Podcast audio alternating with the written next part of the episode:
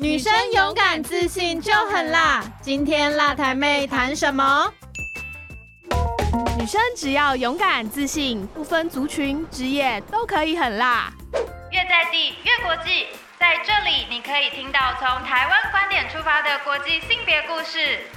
也可以知道在台湾不同角落发生的女性人生。Hello，大家好，欢迎回来我们的女力众生相。今天又是我 Helen 来跟大家聊聊天，欢迎。Hello，大家好，我是富权基金会的 Annie，很开心又跟大家在空中相见。没错，没错。好的，我们很老派的要来，就是二零二一年十二月了，我们要老派的回顾了一下今年的一整年的一个国际参与的心得。我想大家应该在今年一整年。受到影响最大，或者是讨论最多，一定都是跟 COVID-19 有关的，包括疫情的各式各样的影响。诶，那 Annie，像疫情其实对国际参与影响超大的嘛？你知道飞机全部都停飞了，那啊，你自己在国际参与上，你有遇到什么样子的挑战吗？还是你觉得这场疫情给你最大的国际参与的印象是什么？好，其实就有点像是回顾我们从第一集开始录的内容，就是二零二零年的时候，因为全球就开始受到 COVID-19 的。影响，所以基本上我们每年固定会去的联合国妇女地位委员会及非政府组织周边论坛 （CSW） 这个活动，就被迫的要在有点像是线上的方式跟大家做见面跟参与。那其实经过两年的时间，大家好像也渐渐开始习惯，就是线上会议这件事情。但是我自己是觉得，就是线上会议跟实体会议好像还是有一点点就是区别跟不一样的地方。这个我们待会稍后可以稍微再聊一下。但是我知道 Helen 这边其实也长期在参与，就是亚太经济合作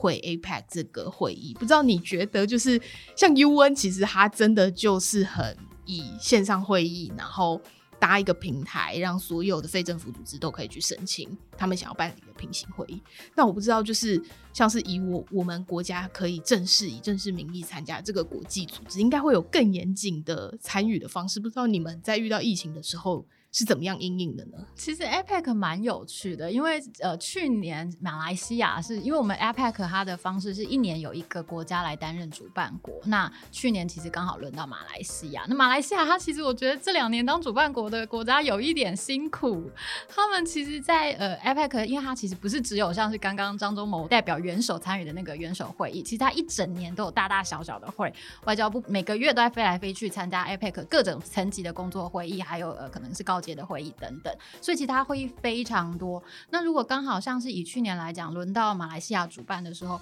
他其实准备了非常多的行程啊，或者是硬体还有软体的，像是说，呃，我可能会有很多国家的官员代表，一场会议可能有上百人、几百人。那对他们来说，其实观光还有相关的产业的整个带动是非常有帮助的。所以他们其实筹备了蛮久，然后也有很多议题，他们在身为主办国的时候就有主导议题的优势，所以。其实是就是为什么大家会想要轮流主办，因为希望可以在 APEC 这个国际的呃场合上面有多一点的呃主导性或者是参与权。但没想到疫情来了，然后 他们自己国内也措手不及。那相关的像是这种呃实体活动完全就是取消。那尤其他又是在第一年，其实大家对于线上会议的准备其实没有那么熟悉，然后也还没有那么习惯。所以其实呃二零二零年的 APEC 它。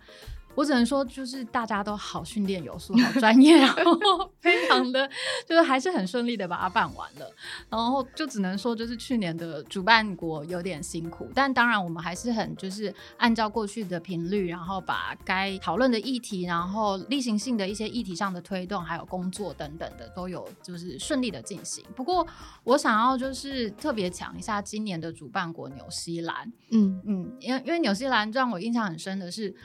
个人本来有一点期待去纽西兰开会，但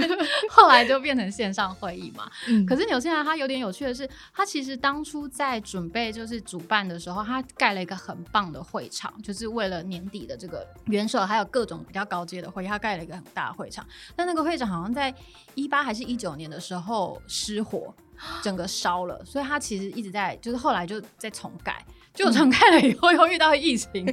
所以我其实还一直没有派上用场。对，所以我其实有点好奇他后来那个 建筑怎么怎么使用这样。但 anyway，是个很有趣的小故事。那纽西兰很棒的是，它其实在二零二零年大概下旬的时候，其实疫情那段时间有一点点就是小小的缓和，然后而且其实一开始的时候，大家也没有预期到疫情可以这么久。大家想说，嗯嗯哎、以现在的医疗水准，那大家。都预期可能半年，甚至不会想说它会拖到一年，所以那时候其实还蛮多国际会议的主办，他们其实都在观望，说是不是有可能是明年的，甚至是明年的二零二一的下半年的会议有机会用实体的会议来进行。但纽西兰非常就是有魄力的，在二零二零年下旬，我我有点忘记是几月的时候，就直接说我们明年整年就是线上会议。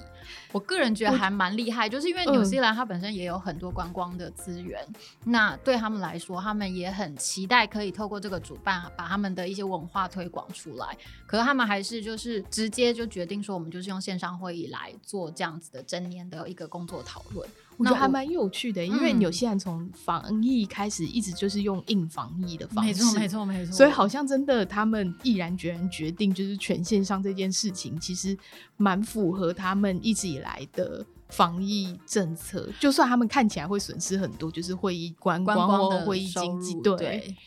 然后还有一个我觉得很有趣的是，因为在台湾作为就是 IPAC 是台湾可以用正式的一个会员体加入的一个正式国际组织嘛，嗯嗯所以它实际上每每年都有很多各式各样的会议。那以性别相关的来说的话，它有一个工作小组叫做妇女经济政策伙伴工作小组。嗯那每年呢，台湾都会在这个工作小组里面去提出我们想要呃做的性别议题的计划，然后来去跟其他国家做一些友好的互动等等。那每年就会有两到三次的一个，就是二十一个国家一起聚在一起交流。进度啊，或者是讨论，就是目前的一个亚太区的呃性别经济的发展趋势啊的一个场合。嗯然后我们在五月的时候开过一次像这样子的会议，然后八月的时候开过像这样的一次会议。然后很有趣的是，五月那时候刚好纽西兰的疫情比较平缓，所以他们是可以有实体聚会的。然后你就可以看到会议上面，我们的那个主办方的主席，他就是有很多工作人员可能在他的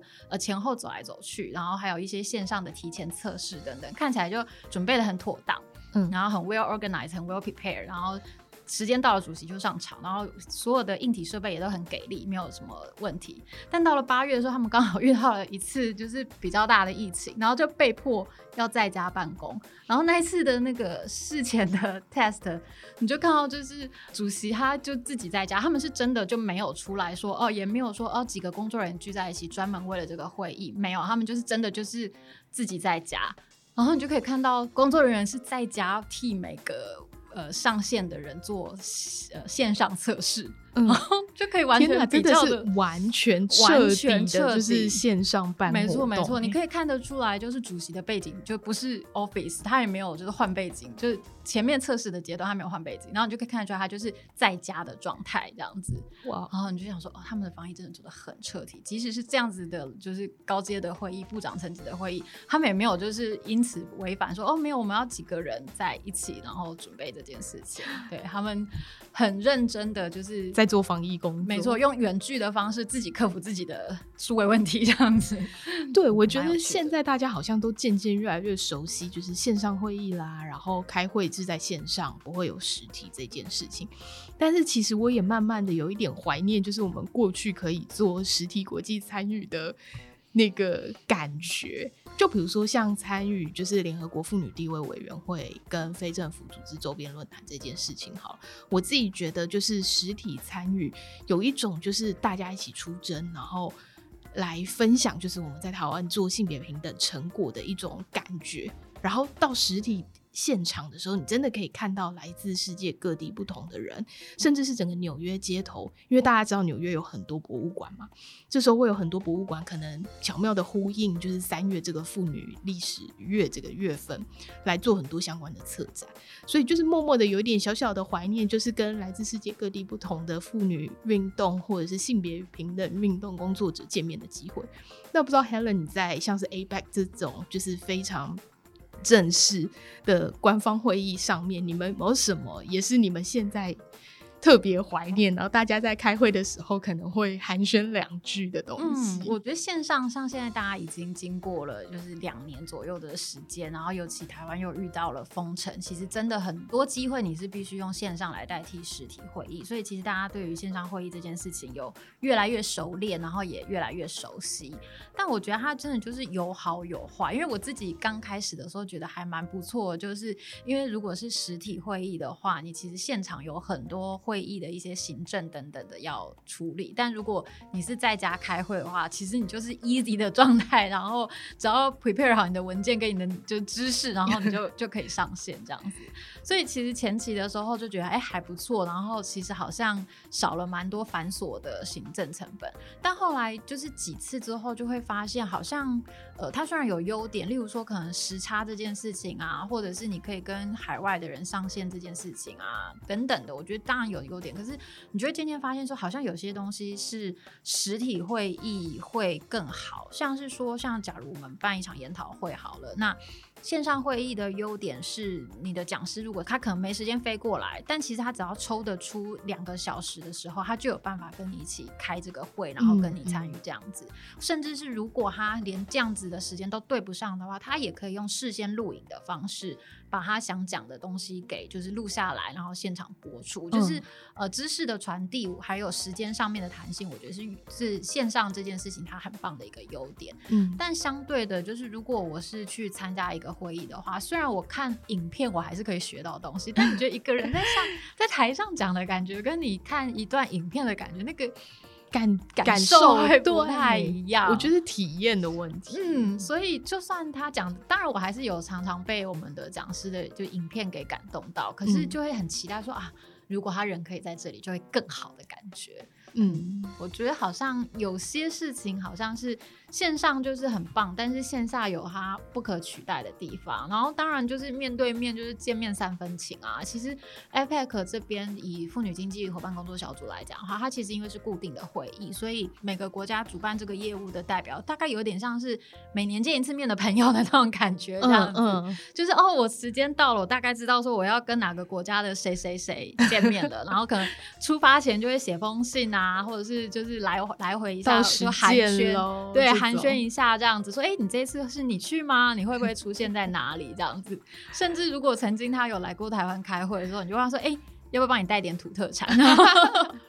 我们可能就会背着凤梨酥去，然后可能从他那里拿到什么别的东西，这样子互相交换礼物，那就做做国民外交，然后同时也就是呃一年一次这样子的朋友，然后聊一聊，就是哎你国家最近的政策怎么样？然后台湾现在最近哪边做的不错？好像真的是线上你很难用这种方式去交流，能够取代得了的。嗯，没错没错，我真的觉得就是实体参与会议还是有它的必要性。虽然现在是因为疫情的关系，让大家就是用线上的方式做代替，但我觉得就是疫情也逼着大家得熟悉这些就是新兴的科技，而且我相信未来在疫情过后，通讯科技这件事情会让我们就是性别平等工作者有更好运用的。方式跟机会，所以还蛮期待，就是之后疫情真的比较缓和之后，大家可以再持续的在国外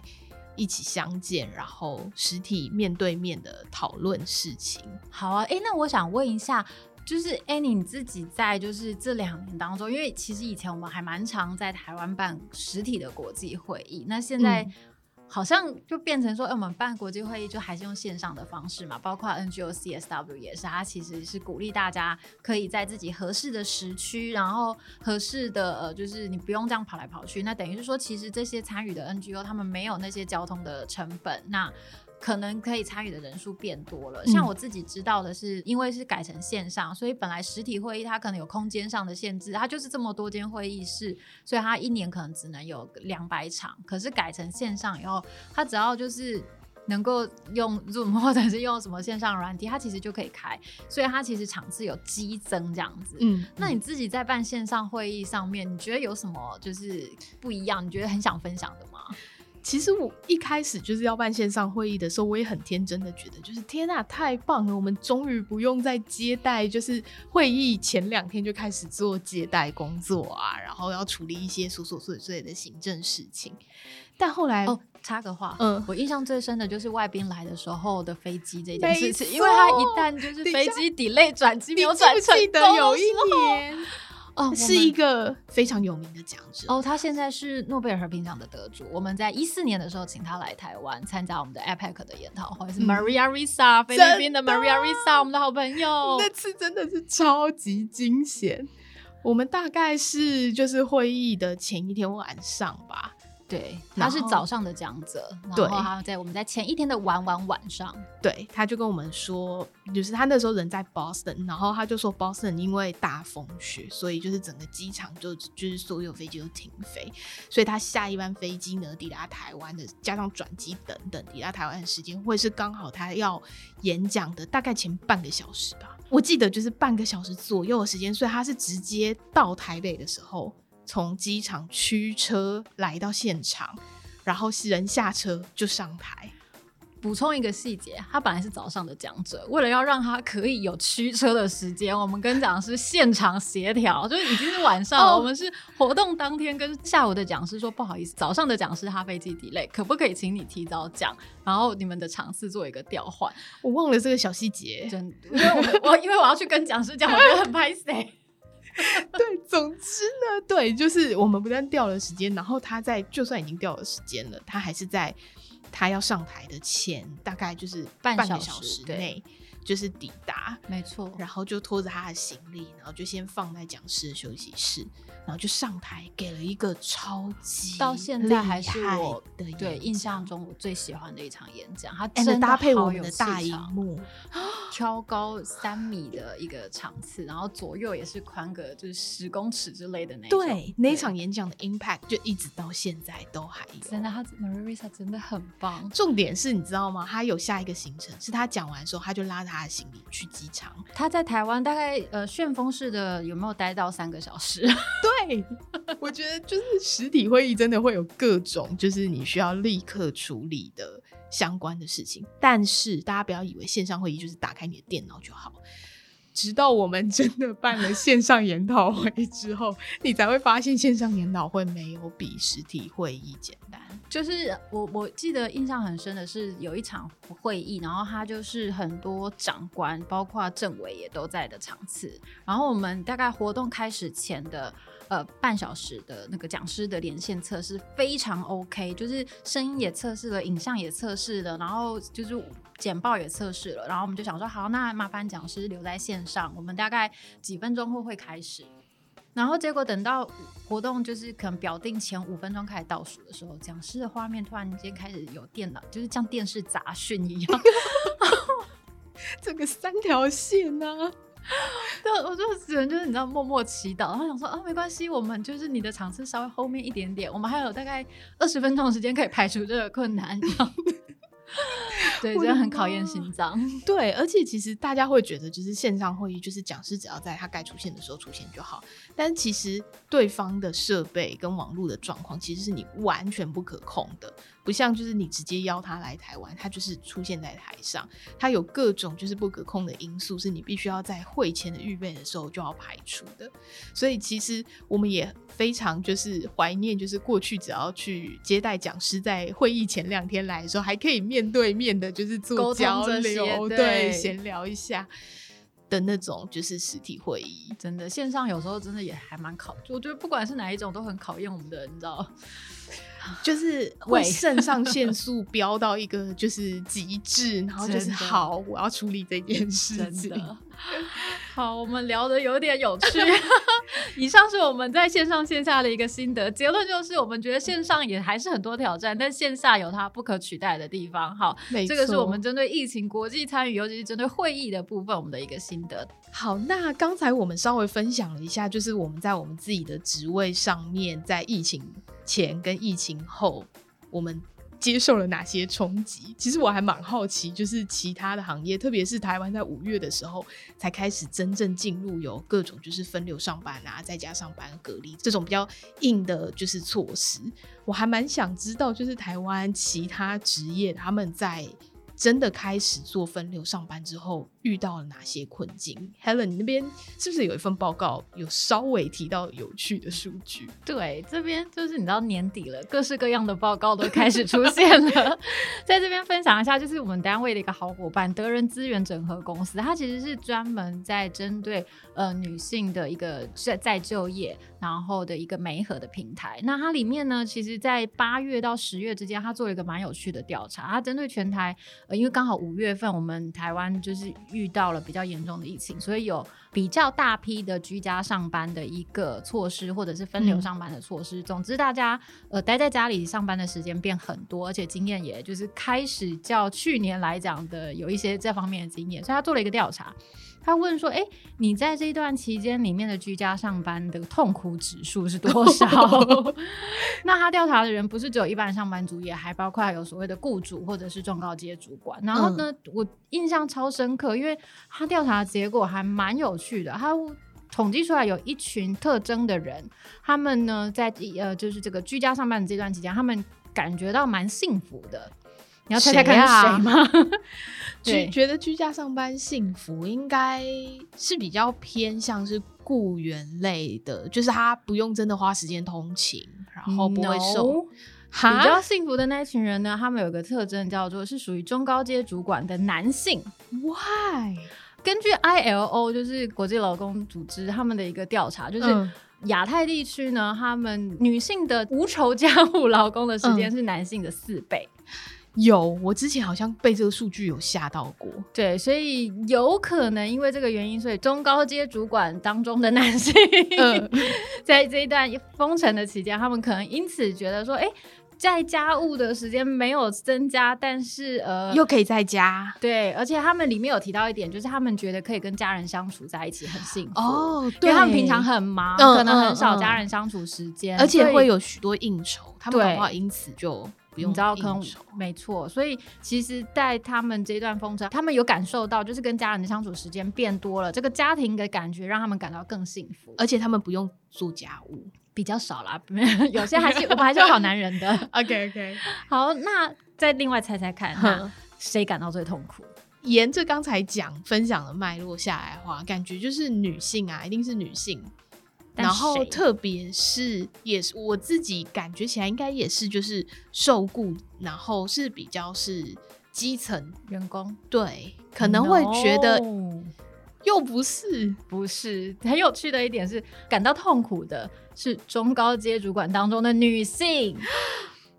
很意外，对不对？我一开始也以为是刚进社会的那些年轻女性工作者，因为他们可能工作比较不稳定啊，或者是因为在家的关系，所以他们可能有一些比较不稳定的收入，或者是他们的工作条件可能还在适应期等等。所以我本来以为他们很痛苦，但没想到居然是中高阶主管的女性，是不是就是类推刚才的？就是他们在家里除了要处理办公室的事情之外，他们的家务也是颇重。没错。你真的很聪明。他们为什么会感到最痛苦呢？除了就是因为要担任主管，所以他们可能就是原本就有的繁忙的工作以外，然后还有家务。可是，哎，那你就会想说，那以前你不痛苦吗？然后他说，然后调查的结果告诉他说，对他以前没那么痛苦。为什么呢？因为他可能原本的收入条件不错，所以像是一些家小孩子的课业，他可能可以有安亲班、补习班，甚至是家教。然后，如果是小朋友小一点的话，或可能是保姆。嗯，那甚至如果家庭条件再好一点，他可能有帮忙请一些清洁人员来帮忙他打扫家里，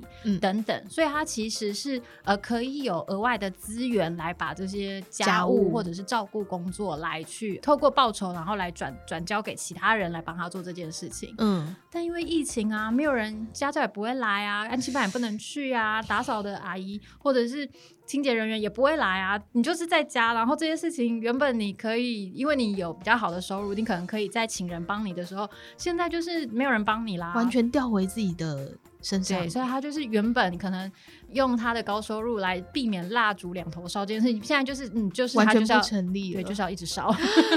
天哪！所以他他在这段期间特别痛苦。我觉得台湾的状况真的还蛮，就是大概可以感感受得到，就是身边有些朋友，呃，这段期间的痛苦来源。那除了台湾之外，你那边还有没有一些就是像是国际的数据，比如说比较大型国际组织他们做的研究啊，怎么看就是全球在疫情的笼罩之下对？妇女的冲击是什么？我这边可以推荐一个，就是资料，呃，算资料库吗？或者是呃，算是一个资料追踪的一个网网站，我觉得还蛮有趣的。因为那它是东西，呃，就是内容很多，所以我先简单介绍一下。它是 UNDP，它所就是一直在追踪全球各国的一个疫情下的。呃，回应措施，然后他用两个不同的面向来去看，说你的回应措施，或者是你这个国家在针对疫情的处理上面有没有具有所谓的性别敏感度？嗯，那他评估的标准有两种，一种是呃，因为疫情的关系，大家都有成立所谓的决策小组嘛，防疫小组，那他就会看说你的这个决策小组里面的性别比例，还有你在各个专业的顾问小组里面的性别比例，这个是其中一个他评比说，哎，你这个国家或者是你这个区域的性别。程度这样子，那呃，就是在对应疫情上、回应疫情上面的措施。那这个是其中一种方式。那以呃，他把全球分成五大区，就是。呃，亚洲、美洲、欧洲、大洋洲跟非洲，那实际上在这个评比上面，亚洲是站在最后面的。对，然后他还有从另一个角度来去看你的政策，他会看说你在疫情上面的各式各样策政策，例如说你的社会福利政策，或者是你的经济、你的财务、你的卫生这些政策里面，有没有考虑到以下三点？其中一个是有没有去回应。呃，女性的一个社会福利保障，嗯嗯，这很重要。对，然后第二个去回应暴力，防止暴力这件事情，然后第三个去回应女性的经济安全。那如果你有回应到这三件事情的话，他就会把它归类成说，哎，你的政策是有具性别敏感的这个考量的。嗯嗯，还蛮。就是需要这类，有点像是一个完整的整合各国政策的一个平台，让我们随时需要参考的时候，都可以去看看有哪些国家的政策是值得我们借鉴，那有哪些地方是我们可以遗漏掉。像我觉得刚才综合上面，不管是国内的状况，或者是国际现在在评比各个国家有没有做到，就是回应性别需求的这个平台上面。好像都还蛮强调，就是女性的经济安全。那女性的经济安全，感觉又建构在就是各种无酬家务一直不断的落在就是女性的身上这件事情，好像一直都没有被解套。然后我觉得疫情之下，其实联合国妇女署也发现了这个很严重的问题，就是照顾经济这件事情，他们可能已经倡议了很多年，但是从来没有被放到。像是国际讨论的舞台中央做讨论，那我觉得因为疫情的关系，让照顾这件事情浮上台面，然后也让联合国妇女署更积极的，就是在疫后复苏的这个行动方针里面有特别提到，照顾经济应该要是未来各国甚至是私部门特别注重、特别投资的项目。那另外一个呢，其实也是还蛮呼应，就是这次的疫后的这个状况，就是。在呃气候变迁的影响之下，因为其实疫情算是一个大型的公共卫生的问题，那气候变迁这件事情，其实某种程度也是一个影响不分国界的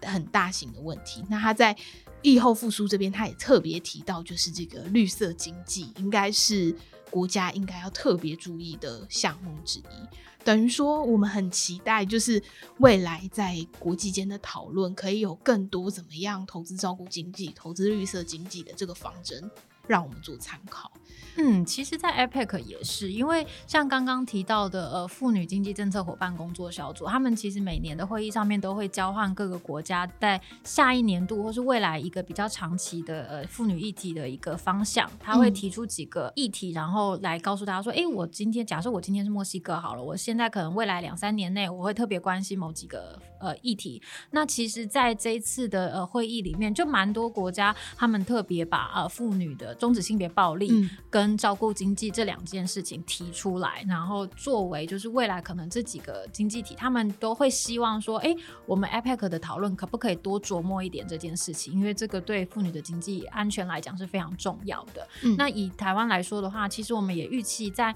明年可能会提供提出一个跟数位健康就是照顾有关的一个倡议计划，然后希望大家可以有更多的呃，就是不管是公部门或是私部门，或者是呃整个社会的观观感，能够对于照顾经济还有女性在这当中的角色，能够有更多的认识跟、呃、更好的提升这样子。那就我所知，好像在 green economy 方面，其实 UNCSW 明年好像也是会跟这个主题有点扣连吗？嗯，对，其实明年呢，联合国妇女地位委员会特别把优先主题列为，就是在气候变迁这整个大环境之下，女性的呃，不管是父权或者是怎么样，让他们可以在这个气候变迁的影响之下，有更安全的、更有保障的生活方式。那其实我们呃基金会在妇女馆这边也会呼应明年联合国妇女地位委员会的这个主题。召集了就是国内已经有提出一些具体气候行动的妇女团体们一起来倡议这件事情。